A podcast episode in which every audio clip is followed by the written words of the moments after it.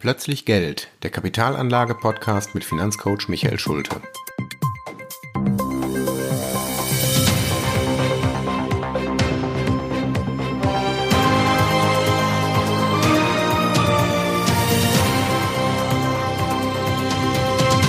Folge 10 Volatilität und Risiko. Herzlich willkommen zu einer neuen Folge meines Podcasts. Ich freue mich, dass Sie wieder zugeschaltet haben und sich für das Thema Geldanlagen und Finanzen interessieren.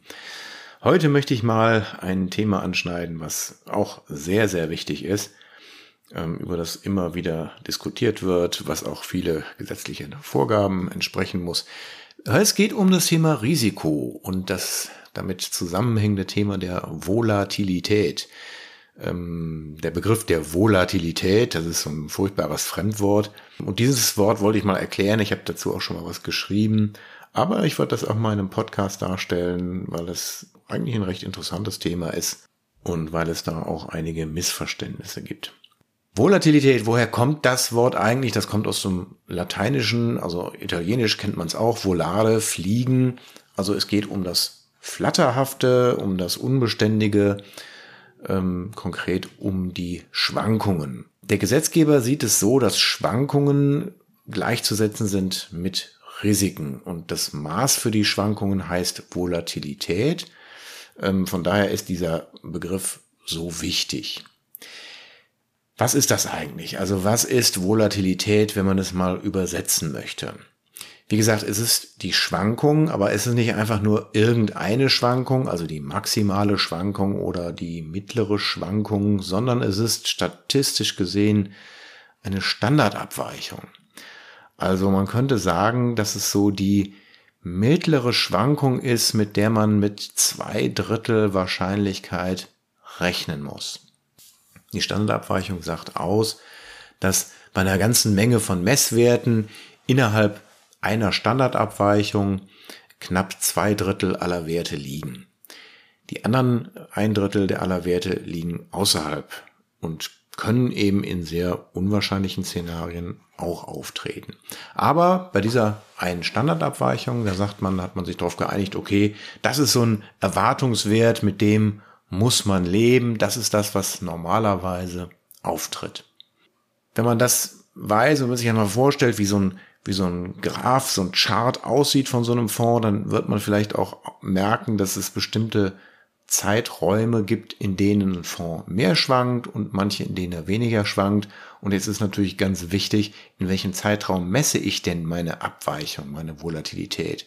Wenn ich also von der Volatilität spreche, dann muss ich auch immer dazu sagen, auf welchen Zeitraum sich diese Volatilität bezieht.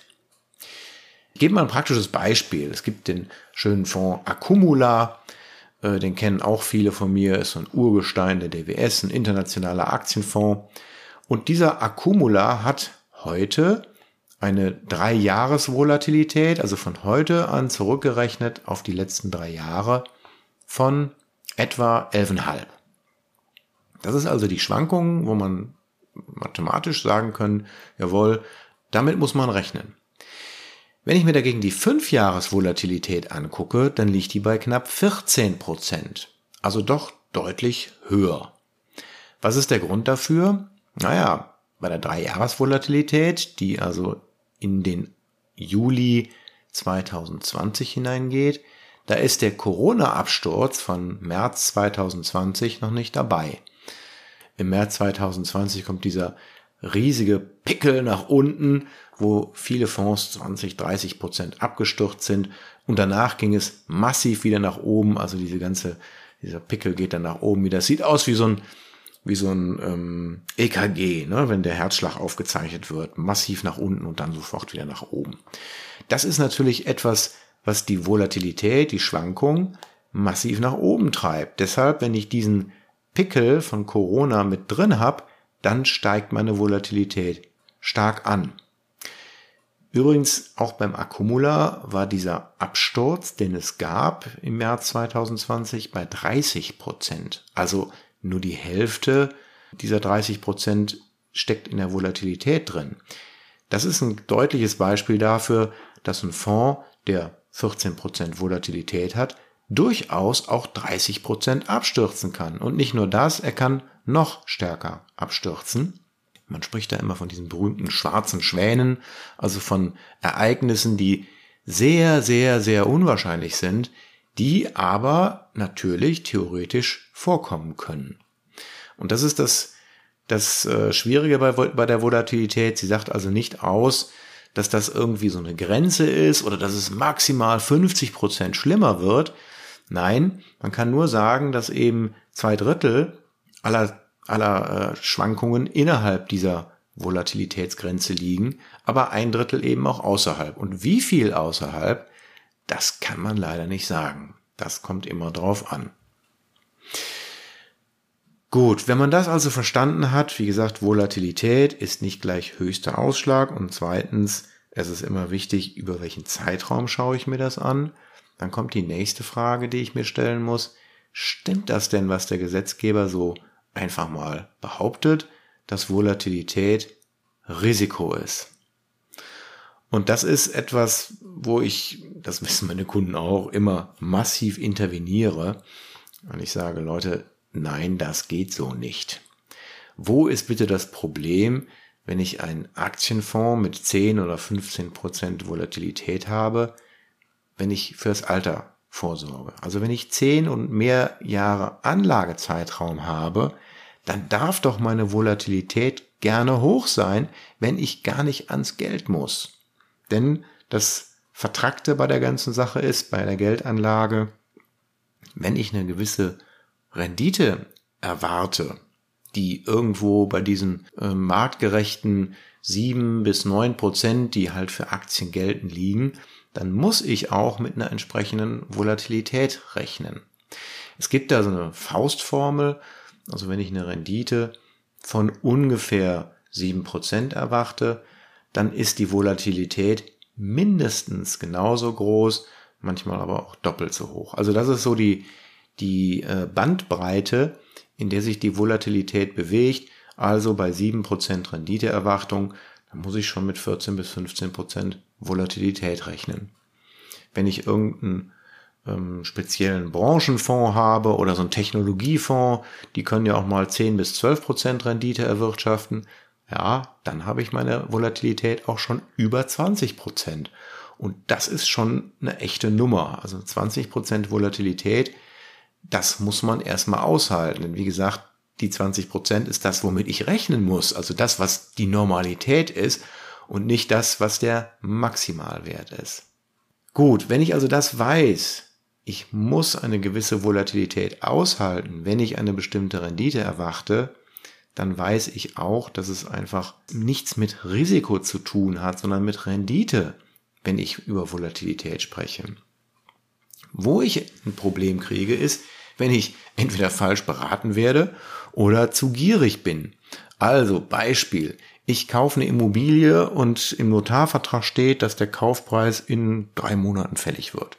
So, jetzt habe ich das Geld aber schon auf dem Bankkonto liegen, weil die Bank hat es ausgezahlt oder vielleicht habe ich das Geld sogar in Bar und möchte es in der Immobilie anlegen. Was mache ich jetzt in den drei Monaten mit dem Geld? Ja, es hat mir irgendjemand geflüstert, boah, im Moment steigen noch die Aktien, leg das Geld in Aktien an und dann kannst du in den drei Monaten nochmal locker vier fünf Prozent mitnehmen. Ist doch toll. Wenn ich das tue, dann muss ich mir tatsächlich über das Thema Risiko Gedanken machen, denn dass in den nächsten drei Monaten die Kurse steigen werden, weiß niemand. Und bitte glauben Sie auch niemandem, der Ihnen sowas erzählt. Das ist unmöglich. Niemand kann kurzfristig oder auch mittelfristig auch nur ahnen, in welche Richtung die Kurse gehen. Wir können immer nur in die Vergangenheit gucken und sagen, naja, die letzten paar Wochen waren ziemlich gut, dann gehen wir mal davon aus, dass die nächsten paar Wochen auch gut werden. Ja, Statistisch gesehen stimmt das sogar häufig. Das heißt aber nicht, dass es auch gerade heute stimmt, wenn ich das Geld auf dem Bankkonto liegen habe und es für drei Monate anlegen möchte. Denn das ist ja das Problem. Ich kann nicht aus einer bestimmten Wahrscheinlichkeit darauf schließen, dass es bei mir auch funktionieren wird. Deshalb, wenn ich kurzfristig Geld anlege oder sogar noch schlimmer, wenn ich es zu einem bestimmten Zeitpunkt brauche, also Beispiel diese Immobilien Transaktion, wo ich wirklich zu einem bestimmten Tag das Geld überweisen muss. Anderes Beispiel, womit ich auch häufig konfrontiert werde, Steuernachzahlungen. Das ist ja häufig schon lange Zeit vorher bekannt. Also wenn der Steuerberater die Steuererklärung fertig macht, dann kann ich ja schon sagen, okay, ich muss 10, 20.000 Euro Steuern nachzahlen und die werden dann in einem Jahr fällig. Ich muss also dafür sorgen, dass das Geld dann in einem Jahr auch tatsächlich auf dem Konto ist. Dann sollte ich bitte dieses Geld niemals in Aktien oder Aktienfonds anlegen. Grundregel, alles was unter einem Jahr ist, gehört bitte immer nur aufs Tagesgeld oder auch mal aufs Festgeld, also auf den sogenannten Geldmarkt. Immer da, wo ich also kurzfristige Zinsen bekomme. Die gute Nachricht ist, der Zins ist ja wieder zurück. Ich habe da auch gerade ein Newsletter darüber geschrieben. Wir kriegen tatsächlich am Geldmarkt wieder drei Prozent Zinsen. Es gibt auch sogenannte Geldmarktfonds, die quasi ohne Risiko, also mit einer Volatilität von unter einem Prozent, äh, drei Prozent Zinsen versprechen. Versprechen ist nicht richtig. Erwarten lassen. So ist das richtige Wort. Versprechen können Fondsmanager eine ganze Menge, aber es ist keine Garantie dahinter. Also, das ist wichtig zu wissen. Ich muss, wenn ich eine bestimmte Volatilität in meinem Fonds habe, automatisch auch mit einer gewissen, mit einem gewissen Anlagehorizont rechnen. Wenn ich also sehe, ein Fonds hat 10 bis 15 Prozent Volatilität, dann muss ich mir gar keine Gedanken darüber machen, selbst wenn der Fonds noch so toll ist, ob ich da kurzfristig mein Geld anlegen möchte. Das darf ich nicht tun. Wenn ich diese Regel beherzige, dann hat tatsächlich Volatilität nichts, aber auch gar nichts mit Risiko zu tun. Es geht vielmehr um die Anlageklasse oder, wie man das auch in Finanzdenglisch so schön ausdrückt, um die Asset-Klasse. Also die Frage, wo liegt denn das Geld letztendlich? Wo ist es denn investiert? Liegt es im Geldmarkt, also liegt es auf irgendwelchen Tagesgeldkonten bei irgendwelchen Banken rum und hat keine Schwankungen? Oder werden davon Aktien gekauft? Und wenn davon Aktien gekauft werden, muss ich mich weiter fragen. Ist das ein internationaler Aktienfonds, in den ich mein Geld anlege? Oder sind das vielleicht chinesische Internetaktien? Kann man ja auch auf die Idee kommen, so einen Fonds aufzulegen und zu kaufen.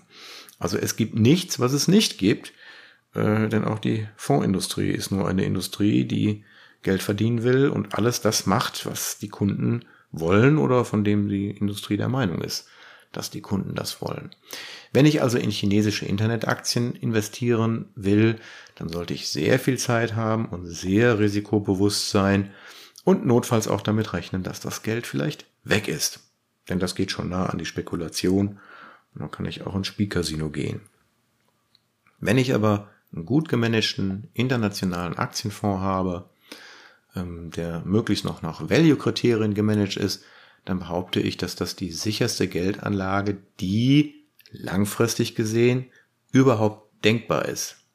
Es gibt keine andere Anlageform, die mir auf einen langen Anlagehorizont 7, 8 oder 9 Prozent Rendite in Aussicht stellt und dabei faktisch kein Totalverlustrisiko hat. Denn das ist ja das, was ich mantramäßig auch immer wieder sage. Ähm, es ist unmöglich, dass die besten Unternehmen der Welt alle gleichzeitig pleite gehen. Und falls es dann doch passieren sollte, dann ist etwas so Schreckliches passiert, Meteoriteneinschlag oder eine weltumspannende Pandemie, ähm, dass man sich über das Thema Geldanlage ohnehin keine Gedanken mehr machen muss. Also, lernen Sie mit einer gewissen Volatilität zu leben, denn wichtig ist, wenn man sich das jetzt von der Statistik her ansieht, Volatilität als Standardabweichung kümmert sich nicht darum, ob diese Abweichung vom Mittelwert nach oben oder nach unten stattfindet. Das heißt, wenn ein Fonds plötzlich einen Gewinnsprung macht, dann ist das die gleiche Volatilität, als wenn mein Fonds um 10, 20 Prozent nach unten absagt. Denn bei der Standardabweichung geht diese, geht diese Abweichung immer im Quadrat ein. Das heißt, egal, ob der Fonds nach oben oder nach unten schwankt, die Volatilität ist immer die gleiche. Langfristig wissen wir auch, ähm, löscht sich das gegenseitig aus, also die Schwankungen gehen nach oben und nach unten und das ergibt dann eine mittlere Wertentwicklung, die für den Investor letztendlich interessant ist. Diese ganzen kurzfristigen Schwankungen sind nicht interessant. Aber wichtig zu wissen, Volatilität geht auch nach oben. Das heißt, wenn ich erwarte, dass mein Fonds sich nach oben bewegt und auch mal ein dolles Jahr zwischendrin mit zweistelligen Renditen und mir beschert, dann geht das in die Volatilität mit ein. Ein Tagesgeldkonto oder auch eine Kapitallebensversicherung, die jedes, jeden Tag eigentlich rechnerisch an Wert verdient, ähm, die hat keine Volatilität, die ist bei Null. Das ist wie eine mathematische Funktion. Da kann ich aber auch nicht mit guten aktienähnlichen Renditen rechnen.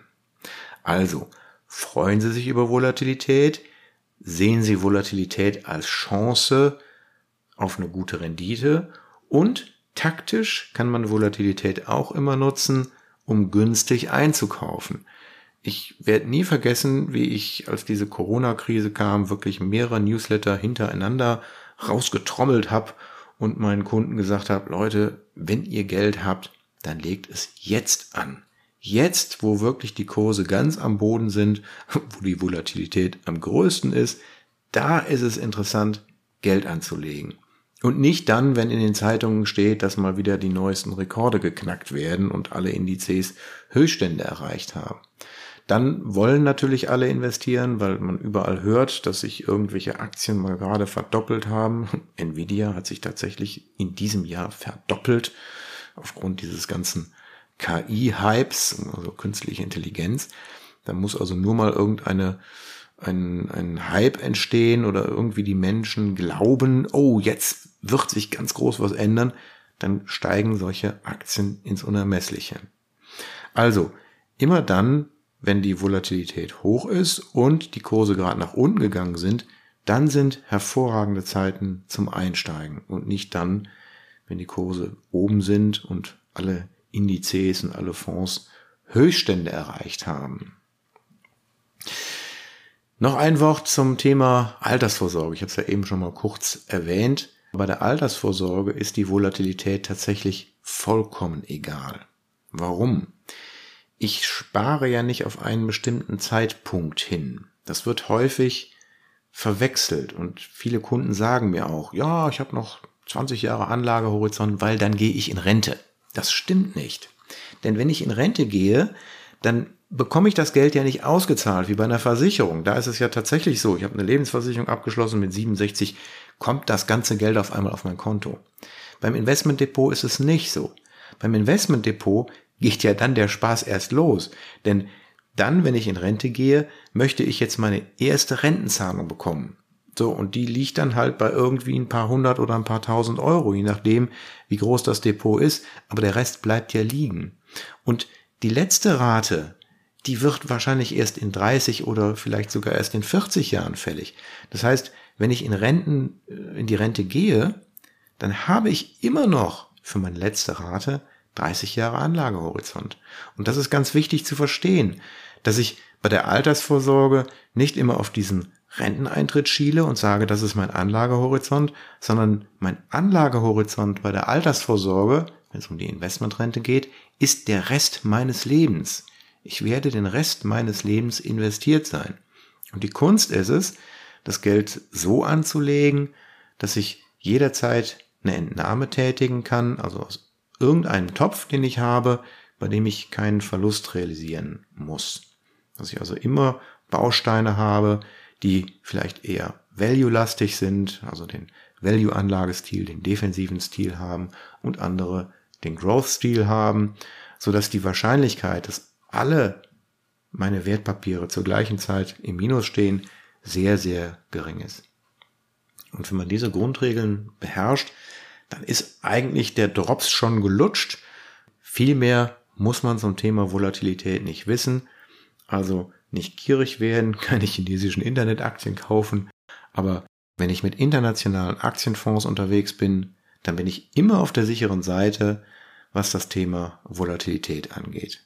Lassen sich deshalb nicht verunsichern, wenn Verbraucherschützer der Meinung sind und, und versuchen ihnen klarzumachen, dass sie ein hohes Risiko eingehen, wenn sie 100% Aktienquote haben. das stimmt nicht. Junge Menschen, die ausdrücklich für die Altersvorsorge oder für einen früheren Renteneintritt sparen, müssen 100% Aktienquote haben. Jemand, der Rentner ist, sollte mindestens immer noch 50% Aktienquote haben. Ähm, das ist auch ungefähr die Aktienquote, die jemand hat, der in meinem Income, in meiner Income-Strategie investiert ist. So, wenn noch Fragen sind, ich freue mich immer wieder über Feedback, ich freue mich auch über Lob, über Kritik und über Fragen, die vielleicht noch offen geblieben sind. Und ansonsten sage ich bis zum nächsten Mal.